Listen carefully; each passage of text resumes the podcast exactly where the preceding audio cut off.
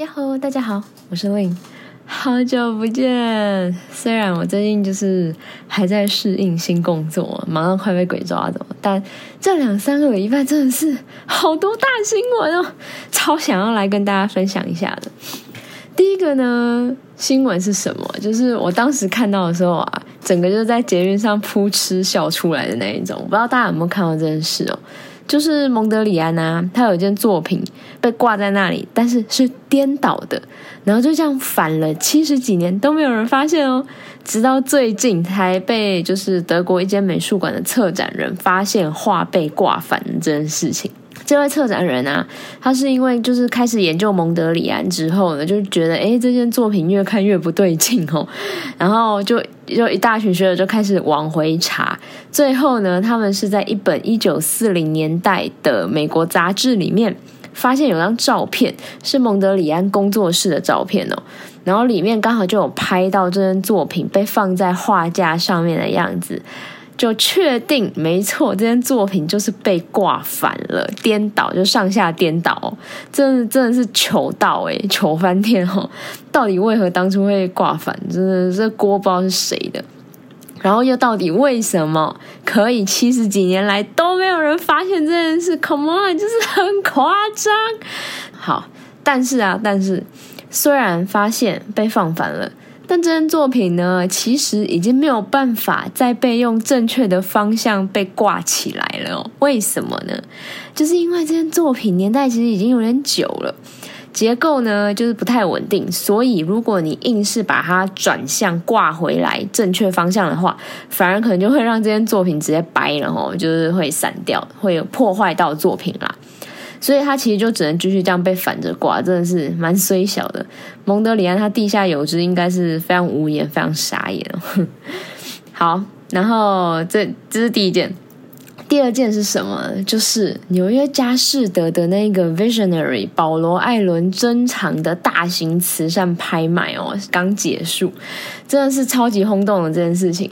因为他是呃微软联合创办人兼慈善家保罗艾伦的那个收藏，总共有一百五十五件这么多，然后做一个慈善的拍卖。那这夸张是什么？就是。这一场拍卖一百五十五件里面，每一件基本上都是那种超超精品，精品中的精精品。怎么说呢？哦，真的是，大家可以去看一下那个网站上就知道了。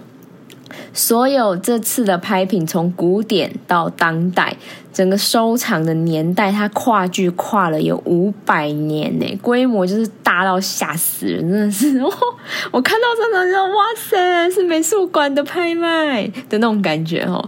这个拍卖啊，在拍卖之前的估价就已经说超应该会预估超过十亿美元了，就是总 total 啦。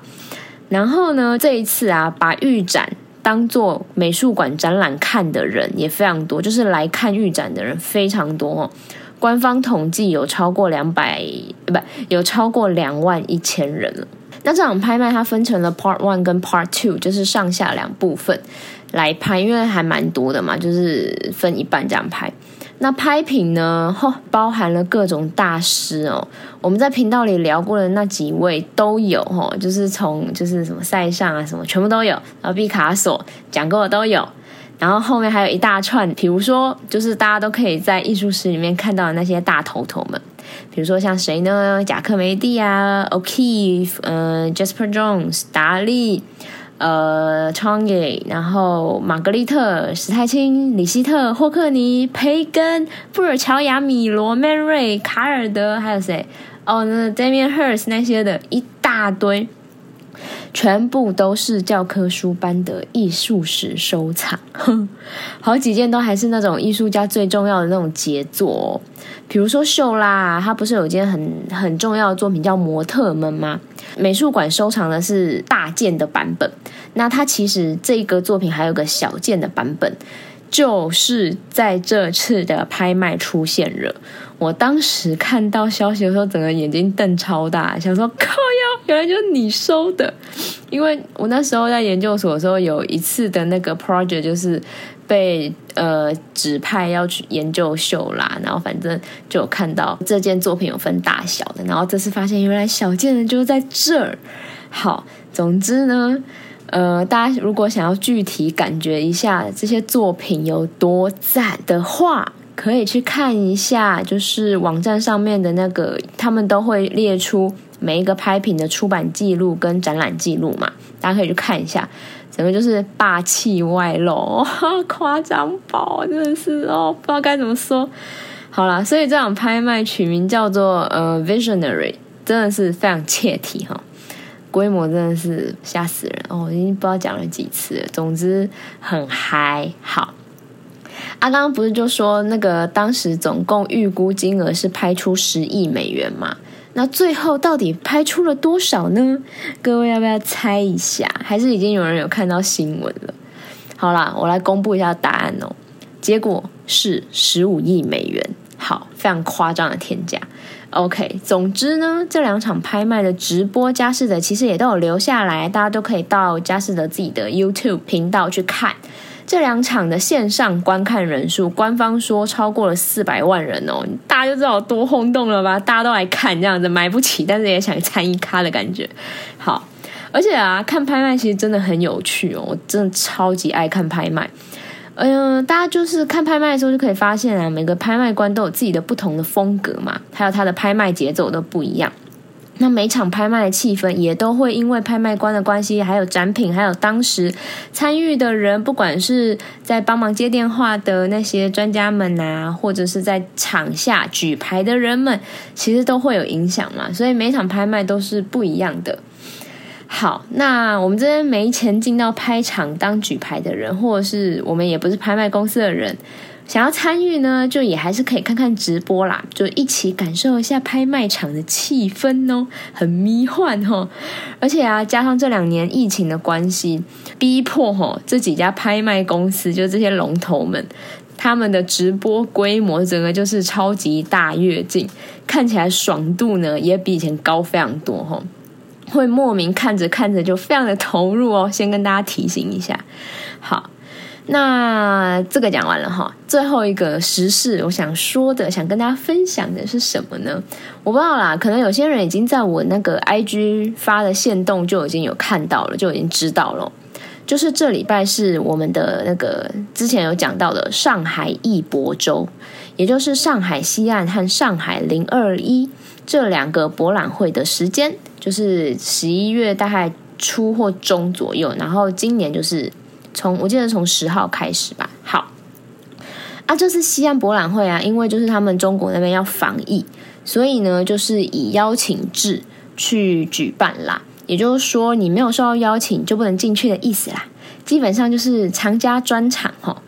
那虽然呢，零二一好像没有这个规定，它不是邀请制，就跟平常一样。